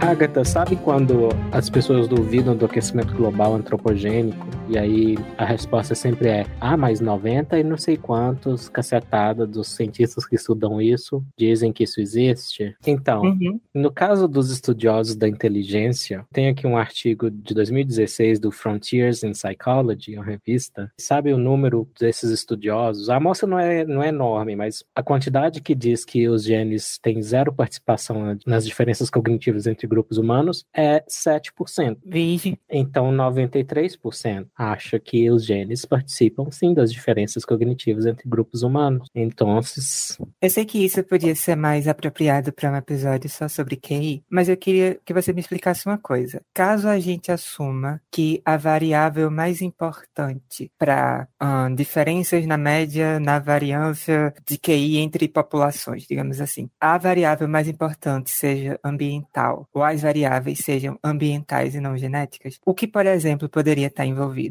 Porque você falou que quem está realmente no topo são os asiáticos, né? Pensa o seguinte: quando eu imagino uma família tradicional japonesa, eu imagino uma família que é muito rigorosa em questão de estudos e tudo mais, ao ponto de ser disfuncional às vezes. Então tem muito, muita estigmatização de transtornos mentais, de algumas deficiências e tudo mais. Então, eu sei que existe uma variável cultural forte ali. Mas que outras coisas você consegue pensar que podem fazer com que algumas populações, na média, acabem tendo um resultado maior ou menor? É, o que tem um efeito bem conhecido na pesquisa do QI, que é o aumento do QI médio das nações com o tempo, conhecido como efeito Flynn. Como explicar isso? Acho que, em parte, do mesmo jeito que a gente explica o aumento da altura entre os brasileiros nas últimas duas gerações, que é um maior acesso a nutrientes, né? É, com mais nutrientes, o seu potencial genético da sua altura é mais concretizado, digamos assim, e o potencial também é, das habilidades cognitivas responde à melhor disponibilidade de nutrientes. Tem isso também. É um fato conhecido que a, o QI médio dos grupos humanos tem aumentado nas últimas décadas. Isso não é um desafio à ideia de que os genes participam. Na verdade, como eu falei no caso da altura, alguém duvida que os genes têm a ver com a altura? Acho que não. Só que eles também respondem ao ambiente. E eu falei em episódios anteriores aqui que até bactérias, os genes são maleáveis ao que está no ambiente. Né? Eles desligam ou ligam conforme a disponibilidade de nutriente no meio em que a bactéria está nadando. Então, o ser humano não é diferente, a nossa genética responde ao ambiente. Mas não quer dizer que o potencial genético não difere entre indivíduos e entre grupos, na média. Pois bem, um último assunto que eu queria trazer. Eu sei que é uma coisa que você já falou no primeiro episódio, mas como isso foi há 16 atrás, a gente consegue recapitular um pouquinho. Da sua perspectiva, quais são as situações e dinâmicas que podem amplificar vieses raciais e quais situações podem diminuir ele? E o que é que você Uhum. acha que está dando certo e errado entre essas Uhum. coisas que estão sendo propostas? Pois é, então, entendendo que os grupos humanos são diferentes e que essa diferença não é só superficial, aí a gente tem mais ferramentas para lidar com o racismo. E o que está acontecendo agora com o identitarismo de raça é uma maior ênfase na raça como identidade. Então, o fato de eu achar que raça tem correspondência ao senso comum e a genética, disso não se segue que eu acho que é legal usar raça como algo importante na sua identidade. Na verdade, eu não acho isso. Acho isso um desastre. Por quê? O que, é inato? O que é mais natural no ser humano. O racismo é, é inato? Não. O que parece ser o caso é que a formação de coalizões, de grupos de aliança, é que é inato. Só que como essas coalizões vão ser estabelecidas é uma coisa extremamente maleável. Lembra aí quem viu na escola aquele filme A Onda, ou aquele experimento, entre aspas, de uma professora que começou a tratar os alunos de olho azul, a incentivar que eles fossem maltratados, para mostrar como as pessoas são capazes de crueldade com base em superficialidades. Então, a desenfatização da raça na identidade é algo que ajuda a combater o racismo, enquanto a enfatização ajuda a alimentar o racismo. E isso é resultado até de uma pesquisa do John Tube e Leda Cosmides, é um casal dos mais importantes na psicologia evolutiva, e eles mostraram, assim, que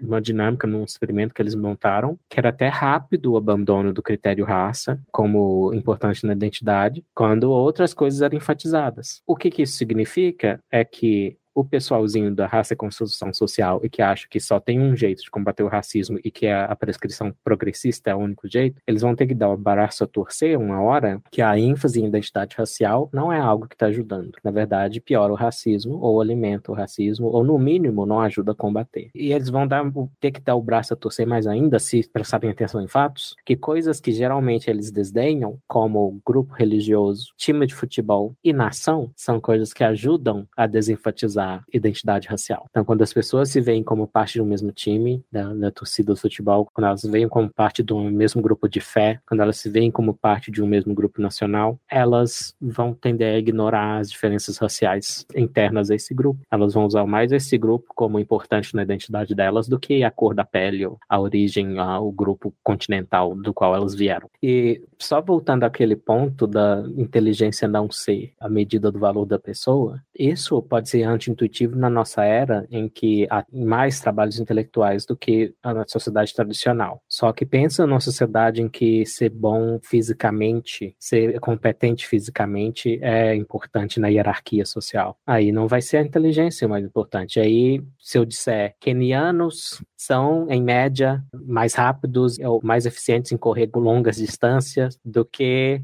os nativos de Pindamonhangaba, isso quer dizer que eu estou dizendo que os nativos de Pindamonhangaba são inferiores como seres humanos aos quenianos? Daí dá para perceber a injustiça que é e a tolice que é acusações como a do Nobre. Né? Mas, assim como a inteligência, também a capacidade de correr maratonas não é o fator que, que mediria o valor de alguém como pessoa. E vamos falar então do que, que é o valor de alguém como pessoa, o que, que faz uma pessoa uma pessoa, ou no mínimo, o que, que faz uma pessoa um, um ser de valor. Eu gosto de uma solução proposta por um filósofo canadense, o Joseph Heath, que é a racionalidade é bem característica do ser humano, isso não tem nada novo, o próprio Aristóteles propôs isso. Só que aí, o que o Joseph Heath trouxe de novo é que ele define o que é a razão sem ignorar a pesquisa empírica do comportamento humano, inclusive o comportamento racional. Aí ele propõe o seguinte, a razão é como se fosse um software em que há um processamento serial de informação. Então não tem como ser racional pensando em mil coisas ao mesmo tempo. Você tem que se focar, você tem que usar sua memória de curto prazo para organizar as coisas. Na sua memória de curto prazo cabem três a quatro coisas por vez, e por isso a razão é lenta. Mas ela é o software. Ela pode ser implementada em qualquer hardware e o hardware é o humano universal. Mulheres são igualmente racionais a homens, negros são igualmente racionais a brancos, asiáticos são igualmente racionais a brancos, etc. O pensamento racional, ele é mais uma questão de aplicar as regras da razão. E isso independe do equipamento que está ali. E esse equipamento que está ali, ele é muito universal na nossa espécie. Não há nenhum risco de uma raça ser menos racional do que outra. Desse ponto de vista do Joseph Heath, que eu acho muito acertado. Falando em universalidade, então, na sua opinião, qual exatamente seria o caminho realmente para ajudar a amenizar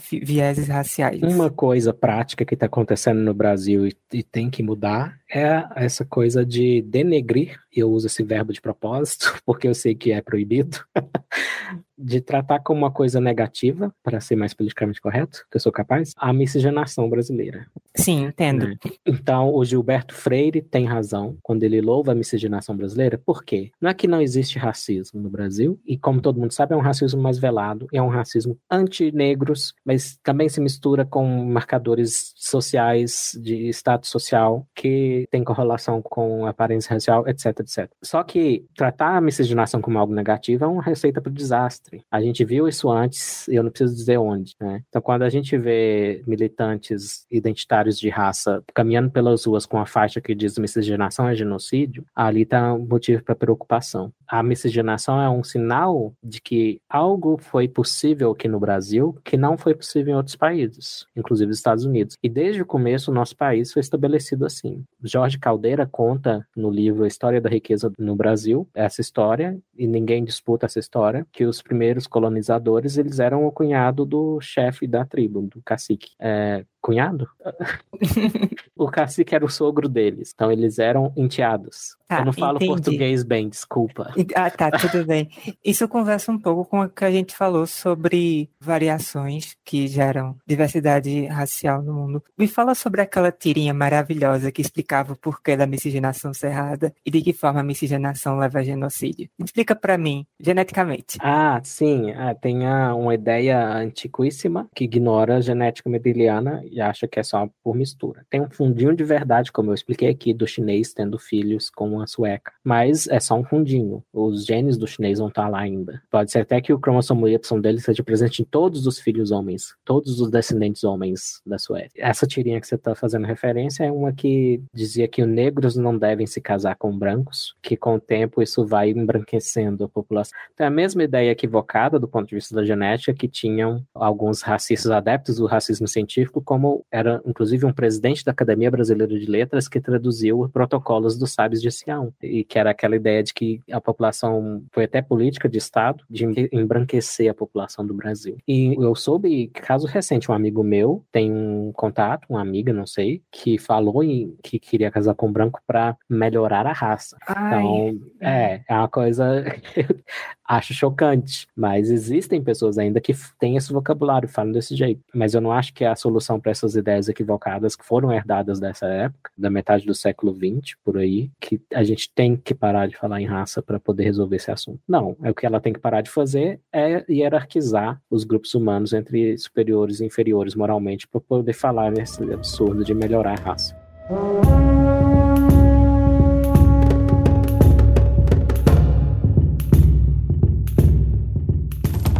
Considerações finais são, é uma coisa que eu já tinha dito, acho que foi no episódio da astronomia com o convidado Vladimir Lira, que se você pegar cada ser humano pelo número de galáxias no universo, fica um bom número de galáxias por ser humano, acho que eram 100 galáxias por ser humano, né, dos quase 8 bilhões de humanos que tem no nosso planeta. Então, apesar das aparências que alguns pensam que tem gente demais nesse mundo, na verdade tem gente de menos nesse universo. E cada ser humano, como dizia o Carl Sagan, é uma forma do universo conhecer a si mesmo. Toda consciência que existe, como a nossa, com a capacidade que a nossa tem, a gente não é a única espécie que tem consciência, mas a nossa consciência tem essa coisa especial, que eu acho que tem mesmo. Cada pessoa é quase infinitamente, que nada é infinito, mas preciosa no contexto universal. Então, independente de diferenças de média no QI, Independente do QI, se é uma boa medida de inteligência, independente de se é bom ou ruim em correr maratonas, o fato de haver a racionalidade, a consciência, a memória, a experiência de estar nesse mundo misterioso em que a gente vive, isso atribui a cada um desses indivíduos um, um valor insofismável, eu diria, que não depende de nenhuma dessas medidas isoladas. Né? E essa coisa de dizer que os grupos humanos, chamando de raças ou não, concordando comigo que, que o termo raça deveria voltar a ser uma coisa neutra, que eu acho que o que acabou com o termo raça foi a interferência da ciência, na verdade. Ali no, no uso coloquial do termo raça, existiam usos imorais, racistas, mas existiam os usos neutros, como o próprio Winston Churchill chamando nação de raça. Termos que estão circulando no senso comum podem ser complexificados e tornados melhores pela ciência, mas naquele momento histórico, o que era pseudocientífico que fizeram com isso. Não quer dizer que o senso comum deve ser abandonado. Eu estou traduzindo um livro que defende que a raiz da ciência é um senso comum, mais crítica e acúmulo. Você está né? traduzindo Acúmulo. desde o primeiro episódio, só pra. Eu tô traduzindo, é, é, é inclusive algo que eu tô muito em dívida. Lá pro 40, tá bom, gente? É. você- E tá aí uma das razões que eu não tinha falado ainda, de por que eu acho que o termo raça é recuperável. Porque eu acho que o senso comum tem muito conhecimento, e é um conhecimento que ele advém da convergência de várias mentes, várias dessas consciências, várias dessas racionalidades observando as mesmas coisas. Então, existe uma verdade no sentido coloquial de raça que a genética está confirmando. Então, é uma questão de também parar de idealizar demais os cientistas e ver que cientistas são seres humanos, inclusive eles começam o próprio trabalho baseado no que é conhecido no senso comum. Então, se cientistas caem no racismo, porque o senso comum às vezes cai no racismo. Se cientistas têm uma ideia precisa de raça, porque o senso comum também dá uma precisão mínima da qual ele pode partir. Então é isso. Hum. É um grande desperdício para a curiosidade humana que se tente vetar o estudo de diferenças entre indivíduos ou grupos humanos. E aí eu, eu apelo para o Star Trek, que tem diferentes espécies convivendo pacificamente na Federação de Planetas. E nenhum deles precisa presumir que os Ferengi são idênticos aos vulcanos, ou que os vulcanos são idênticos aos seres humanos no fatos, e que dessa crença falsa da identidade ou da mesmice que se depreende os bons valores morais de convivência entre os grupos diferentes. Muito pelo contrário. É justamente reconhecendo as diferenças, os pontos fortes e fracos quando eles existem, e a magnitude desses pontos geralmente são, não são grandes, e isso que leva a boa convivência, e ajuda a levar a boa convivência. É isso. Perfeito. Se eu fosse pensar numa consideração final, eu só consigo pensar em Torre de Babel até hoje. Torre de Babel é o debate, entre aspas, que acontece quando as pessoas ignoram avanços filosóficos, como separar questões de fatos de direito. Aí que é uma Torre de Babel filosófica mesmo. Uma descrição de fatos vira uma suposta prescrição. Peraí, peraí, peraí, peraí. Então você está dizendo que Deus criou o Twitter como a nova Torre de Babel? O Twitter é a Torre de Babel em que ainda acontece confusão, apesar da suposta a língua supostamente ser entendida. Às vezes é a Torre de Babel dolosa, que é aquela que a pessoa faz que não entendeu de propósito. Tá vendo como a criação consegue superar o criador? É sobre isso. É, então Eva mitocondrial, tudo vocês têm que saber. Não, não é não. tá bom, tá bom. A gente se vê daqui três semanas, viu? Você Até. e duas semanas você. É, três semanas para os ouvintes. Obrigado aos patronos pela paciência durante esse tempo. Muito obrigado pela patronagem de vocês. E a Agatha precisa desse descanso. Então vamos dar para ela. E eu vou trabalhar na minha tradução, supostamente. Mas vou, supostamente. Vai não, gente. Eu conheço ela. É tudo mentira. É tudo mentira. tá bom, obrigado. Até mais, bom descanso. Tchau, tchau. Tchau.